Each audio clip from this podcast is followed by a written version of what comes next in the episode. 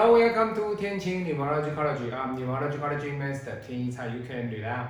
各位好，天一老师的朋友，大家好，我是天一老师。今天天一老师来跟大家分享的，这是一个男命的八字。那他是来自于台湾啊彰化的一位客人啊。那他在批八字之前哦，他有跟很坦白，他直接跟天一老师说：“老师啊，哎呀，我这个八字啊啊，我在。”半个月前啊，也给一样是啊，在网络上批八字的五行派的老师哈，那批过八字哦，那批完之后呢啊，他说老师啊，哎呀，给他算完之后了哈，这个八字算完之后呢，他都不解释我的命盘哦，那问他问题，回答我也不回答我哦，那的问题呢，问问题回答也不是很客气哈，那。这个问题点，我就跟他说啊，其实这是每一个老师的一个风格，好，那他问到的这个老师算还算是好，为什么？你不要问到一个另外一个哦，那另外一个的话，他根本理都不理你，甚至还会臭骂你哦。那今天你来找天野老师哦，天野老师不会用他们这两个老师的一个特质来面对你。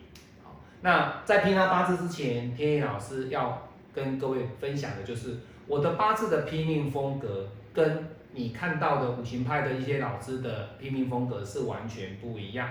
有的是传统五行派，有的是五行生克派。那他们的拼命风格，天意老师不予置评，因为那是他们的风格，我们给予尊重，我们也给予祝福。好，那他被。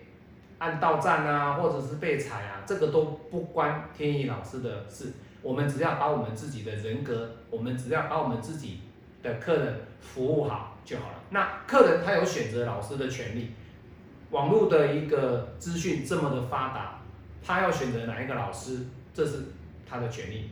当然了，今天这位客人他来选择老师哦，他姓杨，还没有讲哦，他姓杨。他来选择老师批八字，是因为他给别的老师批完之后，哎呀，遇到了问题，他没办法给他回答。那要回答的时候呢，会告诉他说：“哎呀，你不要说啦，哎呀，这是啊八字教学的内容啦，你不要去了解这么多啦。”各位，没关系的，其实这个是他的特质。我要告诉各位，就是说。以八字的一个教学啦，八字的分享啊，八字的案例，天宇老师只要把自己分享出去，我只要秉持的一句话，如果你有长时间看我的影片，你就知道，帮助别人就是在替自己累积福报。我把我的客人当做是我的好朋友，我不会像有些老师哦。客人都是乱七八糟的客人呐，或者有都是衰运的客人呐，他们才会来找你啊。各位，不要把客人当做这样的心态去面对他们。如果你用这样的心态去面对你的客人，你已经是瞧不起人家了。各位，瞧不起，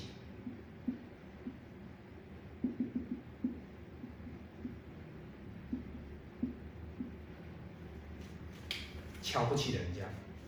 你今天当个命理师，你一步一步走上来，你在还没有起来的时候，你不也是跟这些人一样吗？今天你起来了，你应该是用多一点的包容心，多一点的耐心，去帮助这些你自己嘴巴说的那些乱七八糟的客人。可是天意老师不是这种想法，你知道吗？我的想法是，这些人他们就是因为有问题来找你，他们就是。在人生的一个旅途上遇到了门槛，遇到了抉择，他希望借由这个八字的五行的一个深刻的专业，他相信你的，他来找你，他花了一笔不小的数目的金钱，他来请你批八字。那今天他可能当下他的问题没有问完，他改天再来问你，你不可以说当下让你问你不问，你现在要再来问。各位，我觉得这是有点啊。不厚道，我个人认为这是不厚道。为什么？人家也是付钱来请你帮他看呐，那你应该是用比较宽厚、比较仁慈的这个心态去面对你的客人。哦，那有人会说啦，老师，这些衰运的人呢，你自己当命理师啊，这些衰运的人，如果你自己不怎么样的话啊，你也会跟他一起衰运啊，是不是？对不对？影片上他也说什么，来找他的都是衰运，如果我自己哦还跟他们一起衰的话，那我就会变得不好。各位，不是变得不好，是因为你根本没有一个关怀客人的包容的爱心与耐心。哪一个客人给我批文八字再去找别人批？没有，为什么？因为我的服务，我给他们的一个包容，我给他们的一个爱心，我给他们的建议，我给他们的指导，都符合他们所需要的。你今天给老师批完八字之后，你有任何的问题，你再来找我，我都会告诉你。但是没有办法当下，因为我可能会有客人，可能会延迟二十四小时内，我一定都会回复。这就是天意老师。我不会因为说你是衰运，你来找我，好，那我必须要很强势。各位，天，你给我批过八字的人都知道，天意老师从不强势。我不是一个什么强势的命理师啦，会直接在网络上骂客人呐，怎样子？各位，那是别人的风格。天意老师是以主观的，各位，不以主观的方式。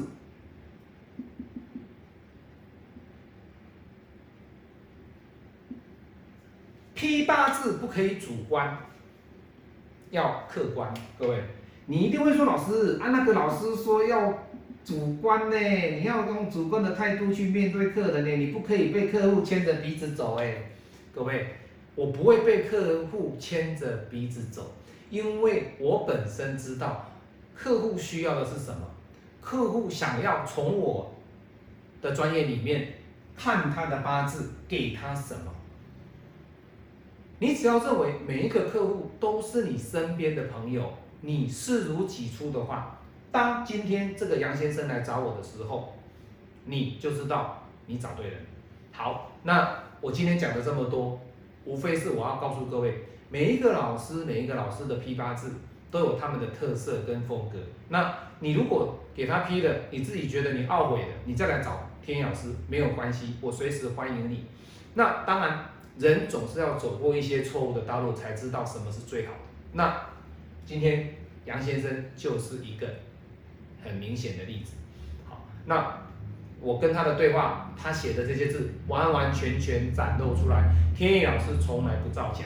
好，那你说老师这样的八字的格局，或者说这样的一个人，为什么他会再来找你？很简单嘛，就是他在那个老师那边得不到他想要的嘛。他得不到想要的答案嘛？那你就要告诉他啊！你告诉他你会怎么样吗？当然了，你今天告诉他之后，他要去做没有错。可是他如果没有去做，那这是跟天野老师就没有关系的嘛？这是一定的道理嘛？可是你在没有告诉他之前，他会像无头苍蝇这样乱飞。那你一定要告诉他之后，他说哦，把他解答了，他就知道了。你不如说，你今天给我批八字，你问完了，你下次再问的话，我就。什么都不鸟你的，还告诉说哦，这是八字教学东西啊，怎么样？没有，各位，你要知道，他的八字里面没有很难的东西，只是在于就是他问的东西如果太久、太长远，天意老师也不会回答。为什么？老师，我这个己丑大运呢，你可不可以帮我看到辛卯大运？各位，太久了啦，太久了，天意老师不会回答。为什么？我们的八字的拼命呢，我们会琢磨于辛丑年跟壬寅年。这是天意老师批八字的一贯风格，但是相对的大运我也会带到。好，所以呢，我们来回归到他的八字，我们来谈他的八字哦。那所以呢，天意老师刚刚讲的哦，客人你要把他视如己出。今天他就是因为衰运，他已经衰运了，他已经不好了，人生方向要抉择了，他会跟这些钱来请你批八字，他好不容易跟出来给你的。你对他的态度不可以视如粪土，这是不对的，这是不对的。那当然啦，你既然去认识他，你既然去选择让他批八字，你就要接受，你就要接受。那当然啦，他来重新再找天野老师，那没有关系，天野老师还是重新的来帮他做服务，来帮他做服务。好，好，那我们来看他的八字哦，他的八字有没有日主授课？没有了。他一直问我说：“老师，这个八字有没有日主授课？这个八字有没有日主授课？哈，这个这个八字不会日主授课哦，为什么？要克他的丙火呢，已经被合掉了，所以他不会有日主授课。好，那地支呢？哎，也合掉了，也合掉了。所以各位，你有没有发现这种人呢？他的天干地支都合掉的情况之下，他的这个八字呢，他会比较多的一种想法，想法。那我跟他说啊，你这个八字哦，适合在家唱歌啦，在家创作啦。他说：“老师，哎呀，你怎么知道？”哎呀，你怎么知道我的八字是可以唱歌啊，去搞创作？为什么？因为他的八字里面就是庚金嘛，对不对？好，又有印嘛，又有火嘛，那是什么？这个八字就是火土的之间的关系嘛，官印之间的关系嘛。躲在家工作有没有关？去工作一份工作有没有印？有，在家哎想个东西，唱个歌哦，去创作。有没有朋友？哎，有。可是这是天干，所以相对的，他会关在家里面呢，自己做自己想要做的事。那这样的特质呢，基本上庚金的人为什么都会被天意老师讲的比较正确，分析的比较到位？因为天意老师本身就是庚金的特质，所以相对的，在传统命理学，庚金的特质它所展现出来的八九不离十，八九不离十。所以他会很惊讶说：“哎，老师啊，哎呀，你怎么知道我我这个八字？你一看就知道我比较喜欢唱歌，比较喜欢写作哦，各位。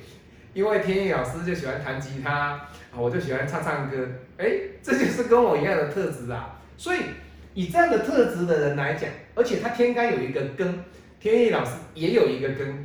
我的地支有午火，有丑土，但是没有戌土，一模一样的特质，所以。”他跟我的特质是一模一样的，所以天野老师就直接命中了嘛。所以这个不是什么说哦，老师你好神，没有，因为他的特质跟天野老师大致上类似。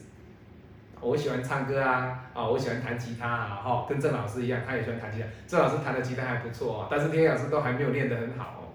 但是我就是喜欢唱歌哦，唱唱歌啊，唱唱卡拉 OK 啦，或者是说弹吉他这样子。所以。他说：“老师，你怎么会知道？哎，因为你的特质跟我一样啊，哈 哈你跟我特质一样，所以这个八字里面哦，它是有这样的特质，所以没有日主授课哦。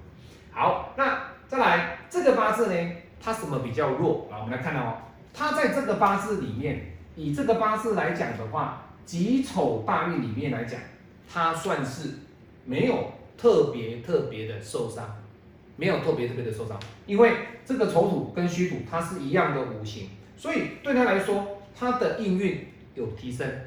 那这个吉土呢？哎，还是应运。也就是说，他在这一柱的大运当中呢，他比较害怕接触人群，也就是宅在家啦。简单讲就是这样子，一个土，两个土，三个土，三个土。所以应运比较旺的人，我说过了，他比较不敢突破。不敢突破，那比较会想的比较多，好，那比较会倾向有宅男的这个倾向哦。那这样的八字，天意老师建议他就是，其实你可以在你的工作以外去做你喜欢做的事，做你喜欢做的事，好。那这个八字的特色呢？那老师未来里面在丙午的时候会不会五五会自行？那他问天意老师这个问题哦。那我就跟杨先生说了，这个八字里面五五自行。没有，因为这不是天意老师的一个学派。那以五五字形来讲，它是传统命理学，天意老师没有办法帮他做解释。好，所以以他的八字来讲，天意老师一直跟他说，如果你真的，他一直很想考老师，好，他一直一直想当老师。那这个老师对他来讲，他是一个有名额的限制。有名额的限制对他来说会不会很辛苦？当然会啊，因为他的火，他的火都在这里啊。那这个火目前是丙辛合啊。那丙辛合的情况之下，它要在什么样的情况之下才会出来？哎，那就是要等这个丙火辛金啪不见的时候，这个丙火才会出来。地支跟天干两个火。他才他的官运才会来的比较旺，那基本上他有没有工作？有哦，他是有工作的哦，他是有工作的哦。那他什么工作？我不 care，但是他就是有工作。所以以他目前来讲，他是有工作，可是他一直想要梦想去考老师，他一直梦想想要考老师。那一直一直梦想想要考老师，一直屡屡考不上哦，每一考试就是考不上，考试就是考不上，去面试也没有过哦，一直屡战屡败。那屡战屡败的情况之下，老师，哎呀，真的想放弃。可是天意老师不断的给他鼓励，我不断的给他加油。但是你知道吗？他跟我说，老师。我比较喜欢跟你互动，因为我跟你在讲话的过程当中，你都会告诉我一些一一些讲一些话哈，跟我做互动没有错。但是你要知道，他跟我做互动没有错，可是这样的一个互动呢，你不能够逾越出你一个客人所要问的问题。他问的好远的问题啊，各位，你知道丙午是多久吗？丙午已经是四七八年后的事了，对不对？丙午啊，辛，再来壬。癸甲乙丙六年之后的事了嘛，所以六年之后的流年会去看这个五五行，这个太久了，太久了。所以天意老师基本上，他问我这个问题，五五行有没有自行，我不知道。但是如果说以五行的一个八字的格局来看，这个丙火跟这个午火，对他来讲，地支又多了一个官，这个官反而是更好。那你说老师啊？天干这个丙火会日主受克啊，好危险呐！日主受克，哎，在哪里有日主受克？我怎么都没有感受到日主受克的感觉。好，那当然啦，你要看哦，他的大运有没有换大运？如果有换大运，确实会有日主受克。那当然了，丙午大运，哎，丙午流年还很久，还很久，六年后。天意老师说过，我们的八字是一年一年批，他只要是在今年跟明年这两年的运程，天意老师都会分析给他。可是呢，你告诉老师，我下一柱的这个庚庚寅大运呢，你可不可以把我庚寅大运呢的流年大致上说一下？各位，这个就批流太细了。为什么？因为老师讲了这么长的一个流年，你未必记得起来，你会不会记得起来？所以天意老师会告诉他说，哎。你目前在今年跟明年的说了解运程，你所要走的运程，要怎么样去突破？那这个八字工作去做，考试你就去考，没有关系。你既然想要当老师，你就去考。可是呢，我告诉他，你都没有很专心，这是重点，要很专心的去做一件事情。因为考老师不好考，各位要知道，现在少子化。老师的名额越来越少，越来越越来越少，所以你没有比别人更多的努力，人家的别人的官如果比你更旺，那你就没有机会。我是你最信任的运程管理师田野老师，这是来自于啊台湾彰化的一位客人杨先生的八字哦。那田野老师在这边啊跟大家分享啊，当然他对这位老师的批评以及老师的一个分析。他，其实他心目心目中有有感受了，如果没有感受，他不会一直问老师，他也不会 气那一位老师来找天意老师了哈。那由此可见，哈，天意老师算是能够得到他的认同了哈。那我们也希望说杨先生未来工作上顺利。那当然啦，如果你想考老师，你就去考没有关系。可是要注意的一点是，一定要用心付出哦。没有用心付出，真的机会不大，真的机会不大。好，下次再见，拜拜。